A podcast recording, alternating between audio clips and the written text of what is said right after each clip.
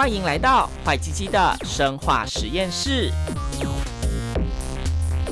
带你探索世界生医大小事。欢迎来到坏鸡鸡的生化实验室，我是欢鸡，我是雪莉。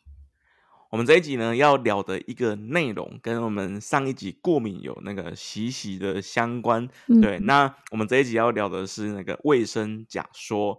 雪莉，你可以跟大家说明一下假说跟所谓的定律，它有什么样的一个差别吗？呃，假说它的英文就是 hypothesis，就是我们、哦、好难念，就是我们提出了一个我们假想的论述。就是我们提出提出了一个大胆的假设，对对对，假设。那这个假设呢，可能就是需要呃，比如说，如果是我们的生技产业，你可能需要做了非常多的实验，然后就是三每个实验都三重复，然后都一样的结果，然后之后就是再得到一个确定的定论。所以等于说，讲述它就是一个大胆的想法，对对对，然后中间要经过层层规模的论述，才有办法变成是一个所谓的定律，或者说定论这件事情。对对对对对，没错没错。那卫生假说呢？他提到的一个关键点就在于，就是那个现在过敏啊，还有相关疾病的盛行率比以前高出非常的多。如果以数据来讲的话，有超过百分之三十的儿童有过敏，那有超过百分之十的儿童有比较严重的气喘或过敏性的鼻炎，甚至有百分之五到七的儿童他对于食物的过敏。那他开始就去做一个推测，哎。这样的一个就是过敏的增加，大约从一九五零年的时候开始。你知道一九五零年代表什么？大概就是差不多第二次世界大战之后。对，我们以前历史都不是会被什么一九四五年，对对对，那个国共战争那个失利，然后一九四九年迁都台湾，大概这个意思，好像就是大概二战那个时期这样。Uh, 对，所以因为因为那个。比例呢，实在是增加的那个太快速了，所以这个卫生假说他们就推测这样的一个增加可能跟行为啊、环境或社会经济因素造成的影响。其实每一次的世界大战，它都是那种。全球大洗牌，包含我觉得新冠肺炎某些程度上也是一种世界大战。嗯，嗯，对，就是你好像就会有一种行为上或者是社会上的重整的感觉，尤其是行为，像我们现在就开始大家都戴口罩等等。对，没错，行为整个有很大的差异，所以其实你也认同这个比喻吧？就是那个我们对抗新冠肺炎很像这种第三次世界大战，而且我那时候跟跟我的朋友聊到有一个很有趣的，就是那个。很多时候不是那个战后婴儿潮，嗯，就是那个 对新冠肺炎 working from home，这应该也会引起很多的战后婴儿潮。新冠婴儿潮，哎、欸、有哎、欸、有哎、欸，我身边的朋友其实蛮多人就是就怀孕生子了。这一年，二零二零年，以后历史课本就会写说这是新冠宝宝，哦，听起来超有事了。嗯，然 后这次又开始就是之前很全球化嘛，然后现在大家都不能飞了，然后我们又变成就是自己在自己的国家里面，没错，就是整个行为模式完全不一样。嗯卫生假说呢，这个名词啊，出现在那个一九八九年，非常有感觉的一个年份。然后他们那个有一个很难念的科学家，他叫什么？那个 Strachan 是这样念的吗？那个他发现了，在英国啊，你成长在大家庭的儿童跟小家庭的儿童比起来，得到花粉热跟湿疹的比例比较低。难道是因为他们比较有钱，所以比较健康吗？还是其他的因素呢？嗯，他们那时候其实是提出了一个假设，是呃，大家庭里面的儿童数目不一样，就是他们是提出了说，就是在儿童时代啊，他们就有比较多的兄弟姐妹可以互相不卫生的接触一些病。菌，所以他们这样子不卫生的 接触病菌之后呢，可能就可以预防过敏性疾病的发生。就很像你上次讲的，就是拉萨加拉萨多啊，对。你有兄弟姐妹吗？有。那你有跟你的兄弟姐妹做出什么那个互相恶心的行为吗？没有。不讲你们小时候这种相敬如宾？哎、欸，没有吧？哎、欸，好哦，很久以前可能会就是玩泥巴什么的，小时候在乡下，这样算吗？吗也不会互喂啊，就只是一直一起玩。然后啊，我觉得可能会比较，就是如果一起常吃饭，可能也会比较，就是互相有一些口沫吧。我觉得就是 口沫可能会。我我我生长的地方是比较那个乡下，那是、哦、基本上乡下的小朋友都比较天然 nature 一点，哦、对吧？我跟我姐呢，以前其实蛮不卫生的，就是例如说那个，我们以前很常用手直接那个，就是抓食物，然后那个就是护卫。有够奇怪的，然后然后那你们感情很好 哎，或或者说是那个，或者说是那个会拿竹子去猪寮喂猪，然后还不小心跌倒吃到喷之类、哦、这种事情。对，我就是那个大家庭的儿童。嗯 But anyway，就是那个对，拉萨加拉萨瓜的拉萨加拉萨的童年。你们还有吃到那个普猪粉的那种感觉吗？是吗？是吗？什么猪粪收水啊？哦、不 不一样的东西。哦，对啊，所以其实那个卫生假说他提到的一个重点就是大家庭的儿童，因为人数多，可能人越来越多的时候，会兄弟姐妹彼此的拉萨加拉萨多，然后那个彼此的免疫力都提升了。对，这样。哦对，然后像以老鼠为研究对象的研究，还有证明，就是一些病毒、细菌啊，或者是寄生虫的感染，它可能会强烈的影响到疾病的外显率。就是你一个，比如说我跟你，我们两个其实都有显性的一些疾病的基因，可是我们不一定都会呃这出现症状哦。比如说，可能你会出现，然后但是我没有出现，这样，然后他们就是就是这些呃病毒啊或细菌的一些接触，就会影响就是这种外显率的高低。嗯，OK，嗯等于说都有这样的因子存在，可是这一些的接触会让这些外显率更加的明显。不一样，对对对对对。对，那其实既然是假说，那一定会有人提出质疑嘛，不然它就是定论了，嗯、就是那个，就是并不是所有的感染都可以保护人体不过敏，反而是那个你感染之后造成更严重的一个结果。像很直接，我们常听到就是三岁以下的儿童啊，如果你感染那个就是呼吸道或者说呼吸道融合病毒这样的一个疾病。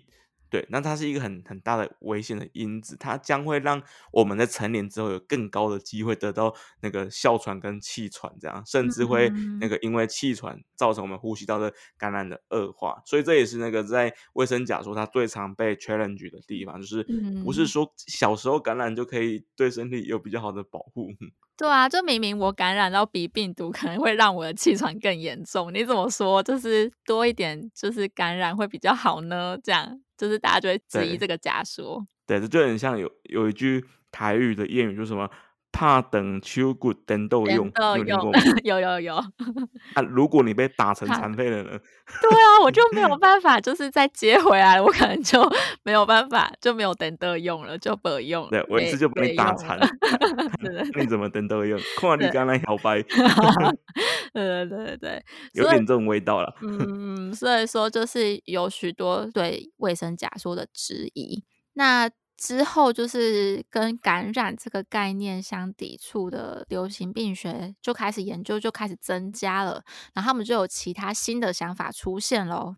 他们会觉得说，为什么会有这么多的那个过敏的状况发生？其实是跟那个二战之后的西方生活形态有关系，这样。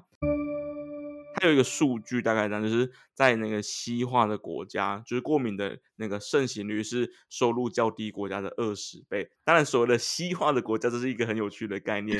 日本算不算西化的国家？澳洲算不算西化的国家？哦，下次再讨论。他 不是说是亚洲就是东方，而是一个被西化，它是被一个就是它有一个英文叫什么 Western Westernized。嗯，就是这个被有点像被汉化、被西化的改改变的一个概念。那它这这其实蛮讽刺哦，就是所谓的西化，就代表的是那个什么啊，缺乏运动啊，在室内度过大量的时间啊，饮食中缺乏那个纤维质、富含饱和脂肪，或者说 增加太多碳水化合物的摄取，都会造造成肥胖。所以其实西化被跟这一些的一个生活形态。就连直接的被连上因果关系，对，所以说其实也许不是感染变少了，而是因为这些 西化的生活形态，比如说啊，像在室内，就是可能在他们说 modern Western lifestyle，就是你可能常常待在室内，那室内呢，它哦、呃，可能会增加一些就是接触室内过敏源的机会。你就很常跟你的尘螨在一起，然后尘螨这很有趣，嗯、你知道晒我们去晒棉被，嗯、那个不是会闻到很香的味道吗？哦，就是那个你说就是被太阳晒过的那个床单味。对对，你知道那是什么味道吗？尘螨的味道吗？对啊，没错，这是真的。被晒过的味道，对不对？是你可以想象成蛋白质。我不知道小时候你有没有用被打烧过蟑螂，或是用打火机烧过任何的？不用这样子，其实我们女生长头发啊，就是吹风机吹久一点就会有那个味道了，因为我们头发就是蛋白质。没错，没错，没错。所以其实那个。闻到那个棉被很香，代表越香的棉被，代表说你的棉被越满满的尘螨，然后就被就是太阳就是晒了。没错，下次那个大家可 以闻一下那个像刚出炉的面包一样的棉被，尘螨面包。没错，还有什么？除了尘螨之外，还有蟑螂。对，还有什么香烟这些无烟不味的？对，就是室内抽烟的污染物，就是比较说香烟啦。然后就是，就是你就会增加跟这些过敏源一直接触，然后就会促进过敏的产生。对，那或者说是那个缺乏运动，其实有蛮多研究，嗯、可是我觉得这个研究很有趣。他说有研究支持规律有氧运动会降低过敏性发炎的产生。嗯，他刮。以老鼠为研究的对象，就像 他跑那个吗？就是 那个，就是跑老鼠圈。对对对对对，就是你有没有运动？老鼠有没有运动？对，然后看他有没有过敏性发炎。其实蛮有趣，我想怎么是以老鼠为研究的对象，让它运动的，所以那个跑那个圈是有氧运动。对，不然它它要怎么让老鼠运动？就是可以跑那个圈就可以。对对对对。很很简单，很简单，没有太复杂，就是他有没有跑？鼠代替人类做了很多的那个假设。对，但我觉得它应该也有去做一些流行病学的统计之类的。嗯呃，比如说你的你的这些儿童，他是比较常运动的，跟比较不常运动的，他可能会去统计一下。啊，对啊，所以其实居住环境啊、饮食啊、生活的形态，还有那个体重这些跟健康相关，会严重的影响我们的所谓肠道跟皮肤上的那个微生物的多样性的组成。这样，对，甚至有一个很有趣的假说，它叫做是一个 Look 的一个那个科学家所提出，叫做那个老朋友假说，听起来超温馨的，它是什么意思？他们。就是觉得说那些过去啊，就是曾经跟我们演化有相关的那些寄生虫跟细菌，我们称之它为老朋友。对就长久以来，我们这样演化的进程以来，它一直都跟我们共生在一起啊。嘿嘿嘿，但是我们现在的现代的模式。却减少了跟他们的共生的关系，对，就是跟我们的老朋友分离了，然后所以就可能就有导致过敏的增加。哦、然后像也有另外一个科学家有提出生物多样性假说，其实也跟老朋友假说有相辅相成的作用，就他都会觉得说，你可能要具有某一些生物多样性，你才有利于你的人体健康。嗯，这是跟我们之前有聊到了那个肠道菌啊，或者什么吃屎救命的那一集，很很很很相关。这样，很多时候我们的肠道菌的一个多样性是影响我们这个人过敏跟我们是否健康的一个很重要的因子。这样，对对对，对因为 像很多研究就显示，你肠道的微生态失调，那些儿童就可能会就是有比较高得到过敏的风险。嗯，没错，对啊，那。那其实那个也有一个证据显示，就是啊、呃，儿童时期不同的一个生活形态，对我们体内的微生物多样性有强烈的影响。像是什么喂食的方式，你是哺乳跟用奶瓶，可能是一个差别吧。嗯。啊，出生的方式，你是剖腹的跟自然产的，也是一个差别。嗯。或者说你母亲跟孩子的饮食，可能也是一个差别。嗯。很奇妙的是，那个家中兄弟姐妹的顺位，可能 也是一个差别。嗯、或者说有没有宠物？或是农场动物 的那个接触，那可能也是一个差别。嗯嗯，那这些差别呢，可能都会对我们体内的微生物多样性有强烈的影响。就是比如说，哎、欸，你是剖腹产还是自然产？我自然产啊。哦，我是剖腹产。然后我们两个可能就，对对对，我我觉得我们两个可能就有一些 微生物多样性的不不同这样。你常过敏吗？我我不我不会，反是我。我们家是我弟会过敏。你弟自然产吗？我弟也是剖腹。哦、嗯，好吧，那没有这个因素，可能那个没有没有在这里没有表现出 任何的差异。对对对对对，OK，不予置评。啊，对，刚刚讲到了，我们是剖腹产还是自然产生下来的嘛？对不对？没错，我是自然产的，我是剖腹产的。对对对。那有一个有趣的点，是因为我们上次有讲到过敏原的致敏作用。还记得吗？就是我们呃过敏原它的抗原就接到了肥大细胞上面的抗体，它就是以致敏。以致敏，没错。嗯，它这个致敏作用，它其实通常都发生在儿童时期的早期。嗯，所以说刚出生的时候啊，会有呃，因为我们免疫系统的作用其实有两种途径，一种是 TH1，一种是 Th two。那通常我们会希望它可能是比较平衡的。那刚出生的时候是 Th two 那个途径为主，嗯，这个时候啊，如果就是像我们刚刚前面讲的，就被一些呼吸道融合病毒等等的那些病毒感染的话，它其实就会造成就是这个 Th two 的免疫反应就很极端。过度反应，对对对，然后它就太极端了，所以说这两条途径的免疫反应就有点失去平衡，那这样就会影响到就是之后器官的发展，所以可以理理解成是它过度发展 TH two 这条路径、嗯、路径，嗯，反正 TH1 这个路径没有被好好的发挥。然后就失衡了，对，就是失衡，就是整个免疫反应都偏往 Type Two 的那一个，就是免疫反应免疫路径。而且啊，就是因为人类三岁之前，其实肺部它都持续的在就是重重塑跟就是形成新的肺泡。嘿，对，那这个时候就是这些免疫反应的途径就对这个很重要，像是在老鼠。的实验结果里面就发现，就是如果这个时候新生的老鼠，就是很容易就是造成它的环境的影响，就很容易造成老鼠是不是会对过敏源而过敏？嗯嗯嗯嗯嗯嗯嗯。对，三岁以前，其实对于那个过敏这件事情的影响是很。很重要的，看你会不会很极端的往 TH2 这条路径去发展。嗯嗯，对对对。然后也有另外一个因子，就是刚刚有讲到的一些微生物的那些生态嘛。那因为像在出生后的两周内啊，我们肺里面的细菌量其实就会逐渐增加。那这样子，它其实你是这些细菌的种类啊等等的，其实他们这个时候这个时期就在。怎么讲？抢地盘吗？可以这样讲吧？就是占据比较多的地盘。对对对对对。然后这种微生物形态的那个产生，就会影响，就是之后你是不是有可能会对过敏原产生过度的反应？嗯嗯嗯。对啊，那包含环境的话，也会。那个有很多的危险因子，也会影响这个时期的过敏的发展，嗯、像是那个柴油的引擎的微粒的空气污染，嗯、二手烟这一些，或者说是什么呼吸道的融合的病毒引起的那个病毒性的支气管炎，这样、嗯、都会促进过敏的一个发生，让我们的表皮的细胞对这些过敏有有一个过度的一个加剧的反应。对对对。